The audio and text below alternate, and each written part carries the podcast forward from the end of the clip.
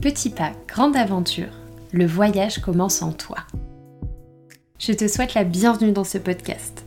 Je suis Manon, créatrice des ateliers et accompagnement holistique Souka.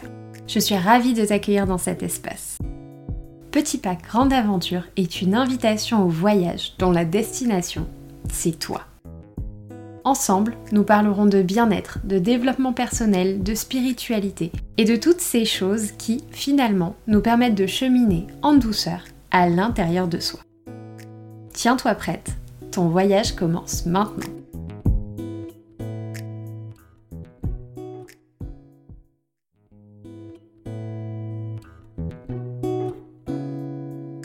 Hello et bienvenue dans ce nouvel épisode du podcast Petit pas, grande aventure. J'espère que tu vas bien, que tu passes une bonne journée ou une bonne soirée. Chose promise, chose due, on se retrouve aujourd'hui pour un focus sur l'écriture introspective.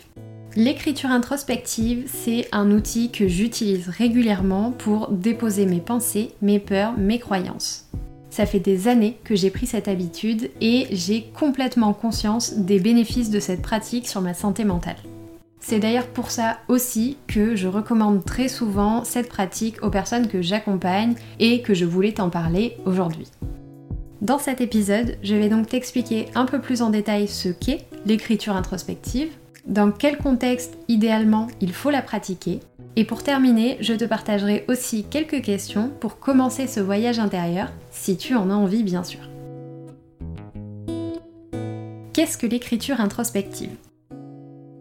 En quelques mots, l'écriture introspective, c'est une forme d'écriture qui se concentre vraiment sur l'exploration de soi. On vient déposer nos pensées, nos sentiments, nos croyances, nos peurs, nos émotions, tout ce qui vient. En bref, c'est une plongée sans retenue à l'intérieur de soi.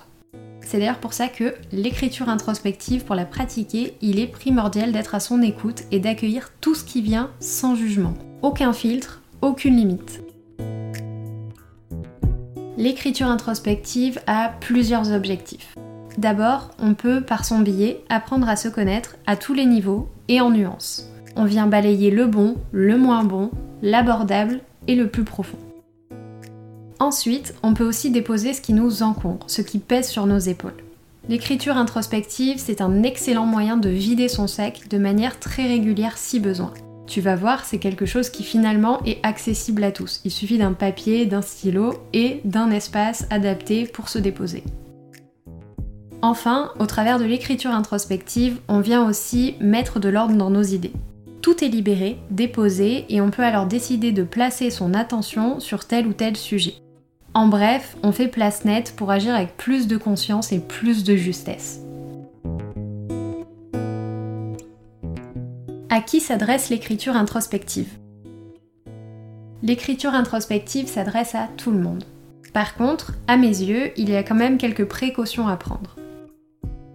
La première, ne t'obstine pas à écrire sur un sujet qui ne te semble pas juste ou aligné avec tes besoins du moment. L'écriture introspective doit venir comme un flot. C'est quelque chose qui peut être libéré sans trop de réticence quand même. À mes yeux, il ne faut pas que le processus se fasse dans la douleur ou dans la force.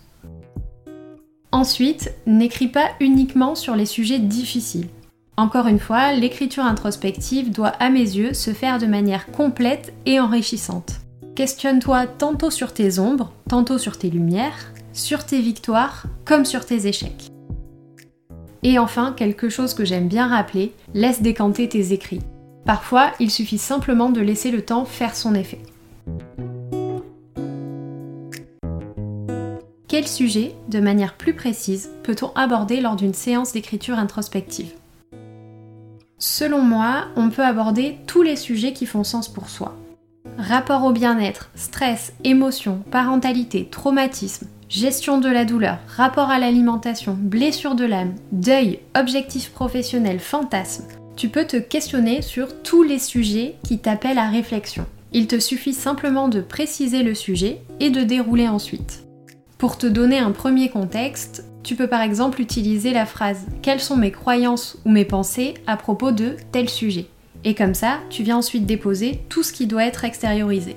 Si tu souhaites en savoir un peu plus sur le sujet ou que tu as un thème spécifique en tête mais que tu ne sais pas vraiment comment l'explorer, tu peux venir m'en parler par mail ou sur Instagram, nous verrons ça directement ensemble. Quelles questions se poser pour démarrer le voyage? Alors, les quelques questions que je vais te partager, ce sont vraiment des questions qui sont destinées à démarrer le processus. Petite mise en contexte, avant de commencer, je te recommande de noter les questions qui vont suivre et d'y répondre à la fin de l'épisode.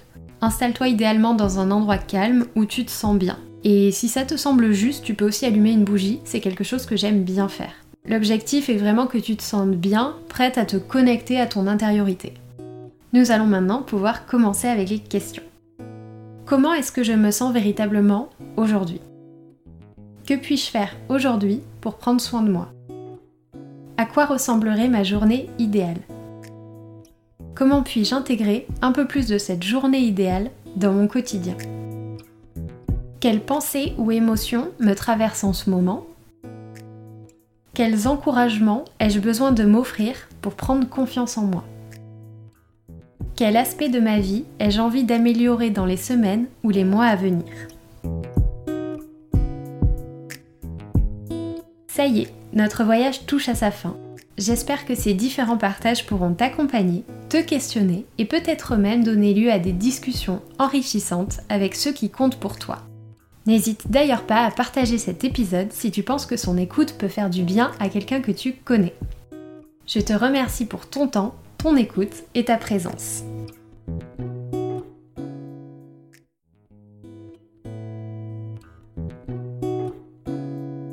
Quelle que soit la plateforme sur laquelle tu as pris le temps de m'écouter, n'hésite pas à suivre ou à t'abonner au podcast pour ne louper aucun épisode. Tu peux aussi me rejoindre sur Instagram, Holistique. Et surtout n'oublie pas, le plus grand voyage commence toujours par un premier pas.